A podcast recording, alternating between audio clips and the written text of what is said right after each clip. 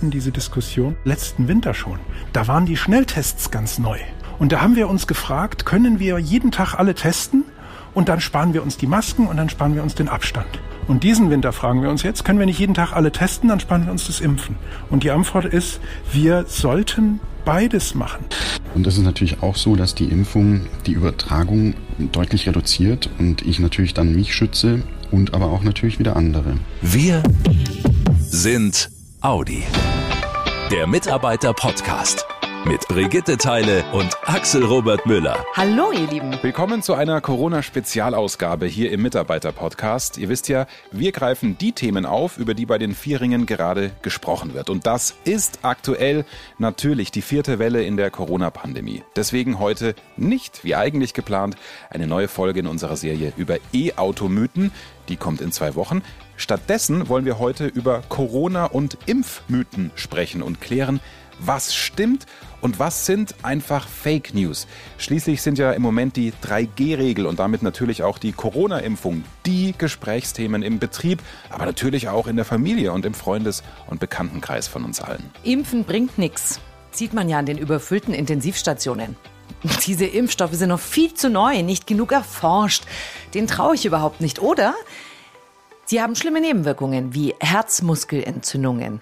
Das sind jetzt nur drei Aussagen, die in ganz vielen Internetforen, sozialen Netzwerken oder auch in Gesprächen mit Menschen fallen, die skeptisch sind, weil sie irgendwann irgendwo etwas gehört oder gelesen haben.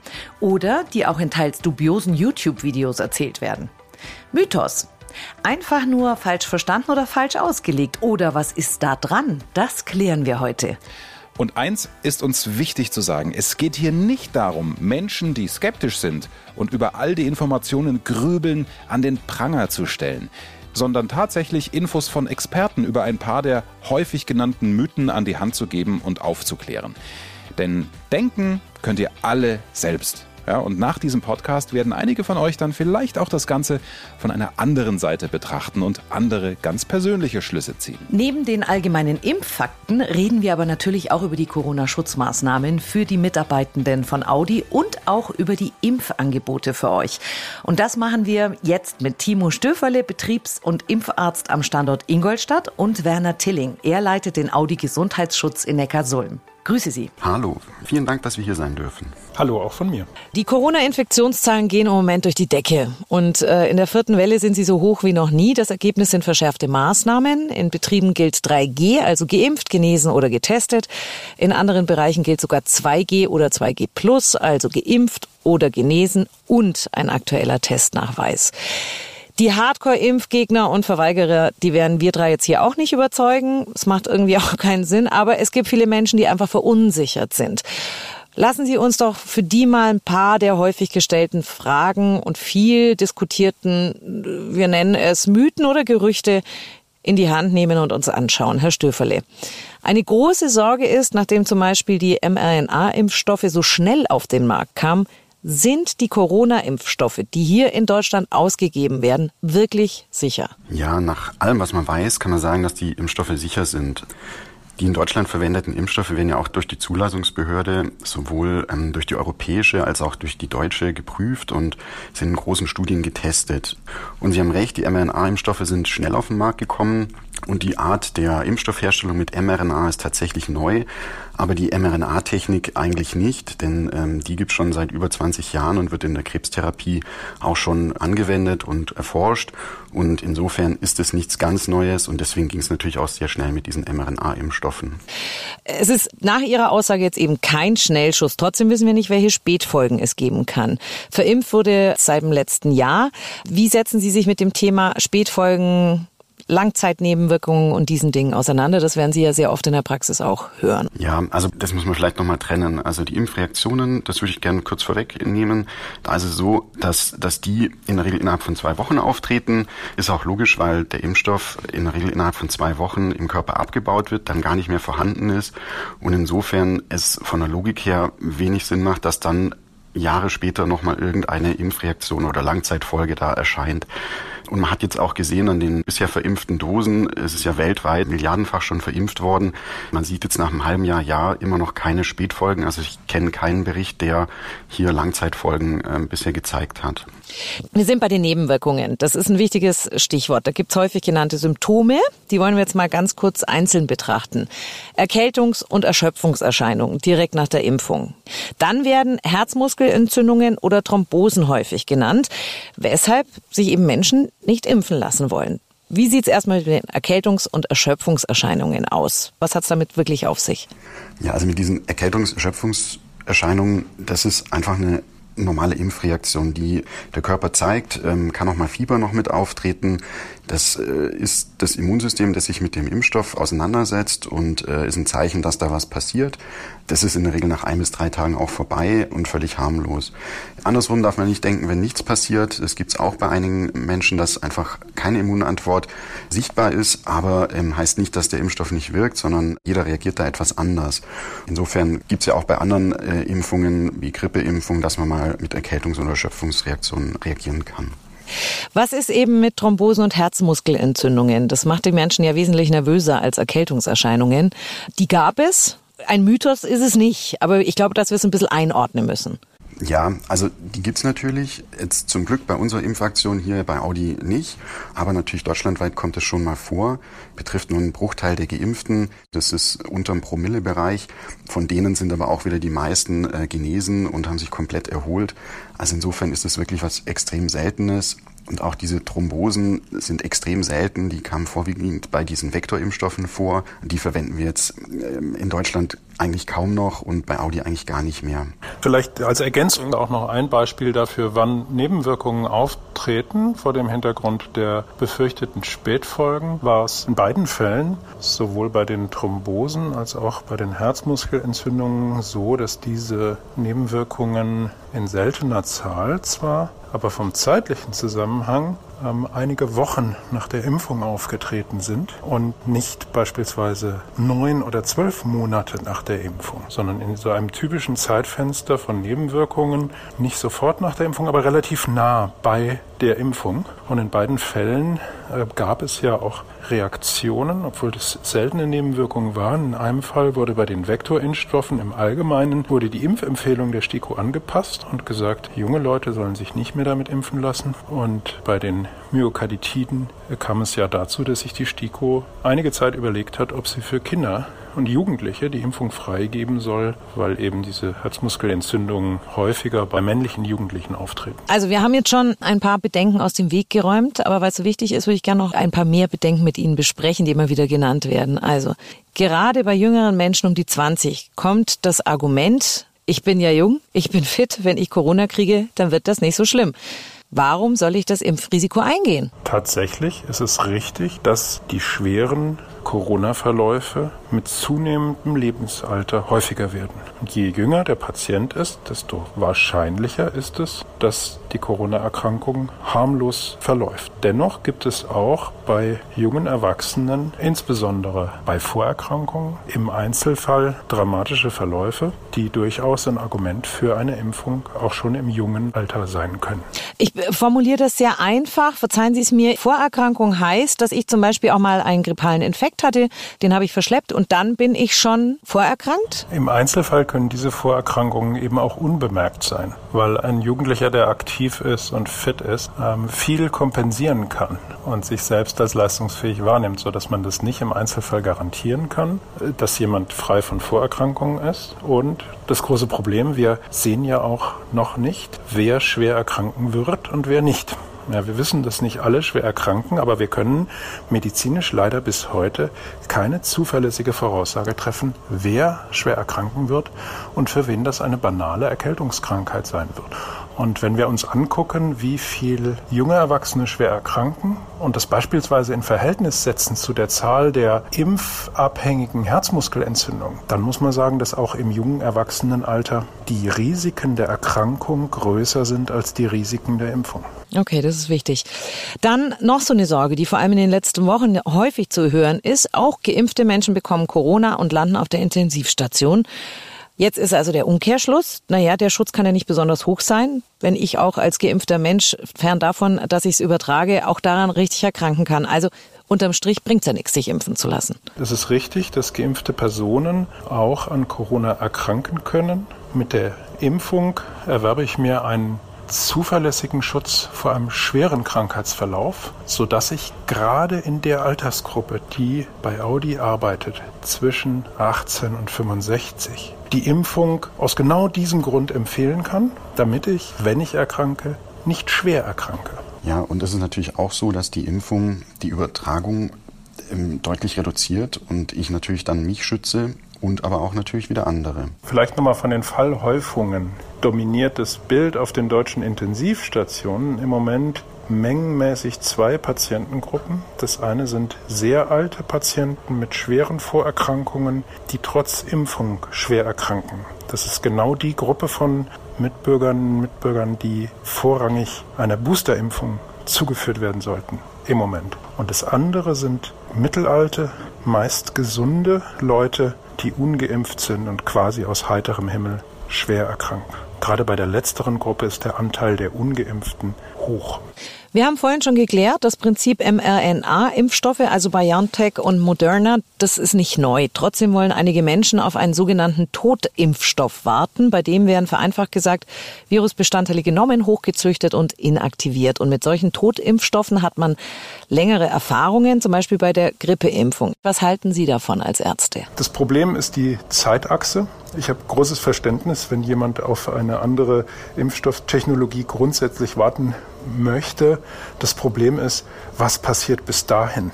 Und wie kann ich als Individuum verhindern, dass ich bis dahin angesteckt werde und erkranke?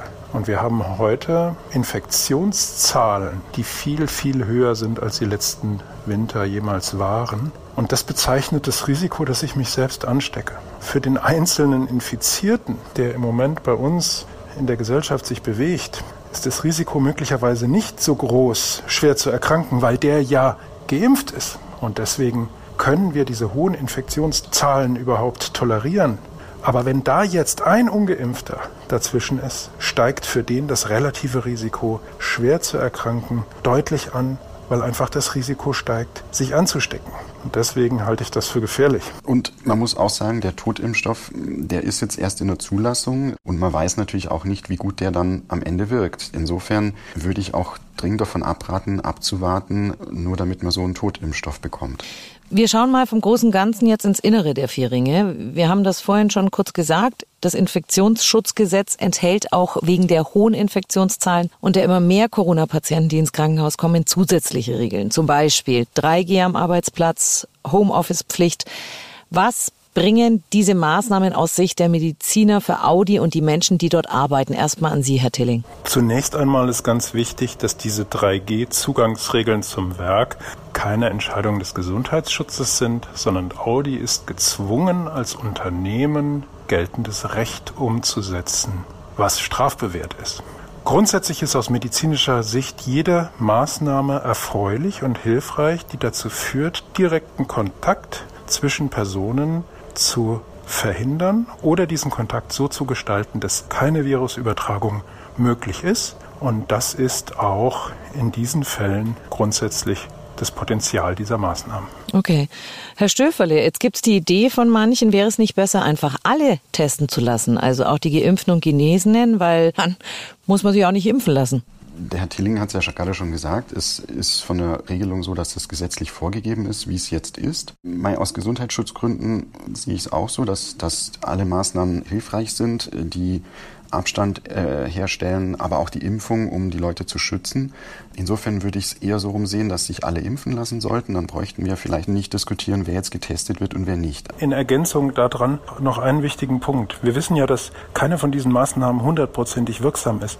Und deswegen ist das Zusammenspiel der Maßnahmen so wichtig. In unserem Audi-Sicherheitskatalog spielen viele verschiedene Maßnahmen zusammen. Und vor dem Hintergrund ist es ganz, ganz wichtig, dass wir alle den ganzen Winter durch weiterhin die Abstands- und Hygieneregeln befolgen, dass wir weiter unsere Masken tragen und dass wir weiter unseren Abstand halten. Und das ist eine für mich ganz wichtige Antwort auf diese Testmaßnahmen. Wenn wir uns erinnern, wir hatten diese Diskussion um dauerhafte permanente Tests letzten Winter schon. Da waren die Schnelltests ganz neu. Und da haben wir uns gefragt, können wir jeden Tag alle testen? Und dann sparen wir uns die Masken und dann sparen wir uns den Abstand. Und diesen Winter fragen wir uns jetzt, können wir nicht jeden Tag alle testen, dann sparen wir uns das Impfen. Und die Antwort ist, wir sollten beides machen. Wir sollten immer das eine machen und das andere nicht lassen.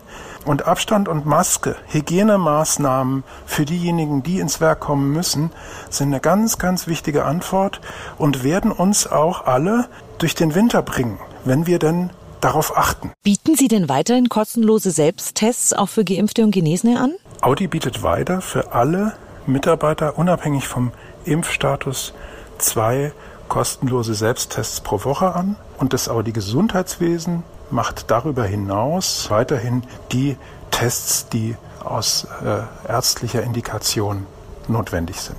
Okay. Welche Corona-Impfung bieten Sie denn für Beschäftigte an? Denn einen Termin im Impfzentrum oder beim Arzt zu bekommen, das ist im Moment gar nicht so leicht. Also mit den Impfungen ist so, dass wir momentan merken, dass die Erst- und Zweitimpfungen deutlich mehr werden. Also es lassen sich jetzt doch sehr viel mehr noch impfen. Und da sind wir natürlich auch dran, das zu bedienen, weil wir natürlich wollen, dass die Leute einen Grundschutz schon mal haben. Wir werden auch die Boosterimpfungen anbieten.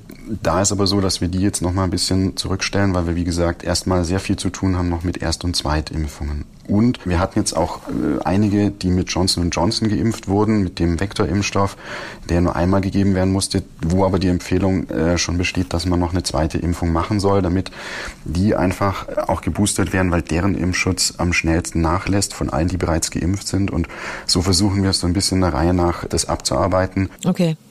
Boostern, Sie haben es gerade angesprochen, also das wird nach Notwendigkeit auch verteilt. Gibt es sonst beim Boostern irgendwas zu beachten? Also grundsätzlich Boostern ist auf jeden Fall sinnvoll. Es gibt eben aus USA, Israel Zahlen, die zeigen, dass man mit der Auffrischung nochmal eine deutliche Verbesserung des Impfschutzes bekommt, auch äh, schon recht schnell innerhalb von sieben Tagen. Und man sieht ja auch, dass bei anderen Impfungen oft eine dritte Impfung noch notwendig ist. Also insofern macht das Boostern auf jeden Fall Sinn. Wir bei Audi ist eben so, dass wir gesagt haben, wir machen wirklich den sechs Monat Abstand zur letzten Impfung, weil wir einfach so eine gewisse Reihenfolge reinbringen wollen. Die, die am längsten schon geimpft worden sind, deren Impfschutz am ehesten nachlässt, die wollen wir jetzt nochmal boostern. Und für die praktische Umsetzung nochmal, also man soll sich bitte übers Online-Impftool anmelden, nicht bei uns anrufen, weil wir da wirklich sonst nicht hinterherkommen. Die Aufklärungs- und Merksblätter ausdrucken, ausfüllen, mitbringen und natürlich den Impfausweis mitbringen. Also so wie die anderen Impfungen bisher auch. Es wird genauso ablaufen. Wir versuchen da wirklich möglichst viele Boosterimpfungen auch noch zu machen, auch vor Weihnachten und auch natürlich nach Weihnachten dann noch. Was ja auch viel diskutiert wird, ist jetzt, was ist der beste Impfstoff zum Auffrischen? Wie handhaben Sie das denn als Betriebsärzte? Wir haben grundsätzlich die STIKO-Empfehlung zur Auffrischimpfung, die unabhängig von der Erstimpfung einen mRNA-Impfstoff als Auffrischimpfung oder als Drittimpfung äh, vorsehen.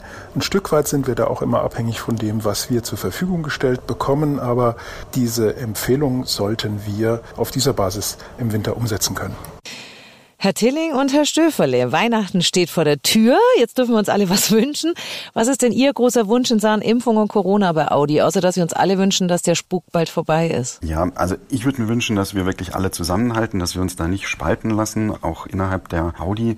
Ich würde mir auch wünschen, dass sich noch viele impfen lassen, dass wir aber auch die anderen Maßnahmen alle einhalten, Hygiene, Abstandsregeln, sodass wir dann endlich die Fallzahlen runterkriegen und dann alle ein schönes Weihnachten feiern können. Das wäre wirklich mein mein Wunsch für, für dieses Jahr noch? Ich denke mal bei meinem Wunsch an die Audi-Mitarbeiter. Ich wünsche mir, dass kein Audi-Mitarbeiter schwer an Corona erkrankt. Und insbesondere nicht ein einziger unserer Kollegen sterben muss. Und noch ein bisschen persönlicher wünsche ich mir, dass wir vielleicht am 24. abends alle mal nicht an Corona denken. Hm. Diese Wünsche habe ich jetzt bewusst mal so stehen lassen, weil sie einfach stark sind. Und die Infos, die uns die beiden Audi-Betriebsärzte Timo Stöferle und Werner Tilling jetzt hier im Mitarbeiter-Podcast gegeben haben, die können definitiv eine gute Entscheidungshilfe sein. Für alle, die bis jetzt unschlüssig waren. Soll ich mich gegen das Coronavirus impfen lassen oder nicht? Und was ich auch so wichtig finde, die beiden sind nun mal wirklich diejenigen, die sich damit auskennen. Das ist keine Info aus YouTube oder Social Media, bei denen ich nicht weiß, wer erzählt mir das denn hier? Und wie kompetent und wissenschaftlich sauber sind diese Aussagen?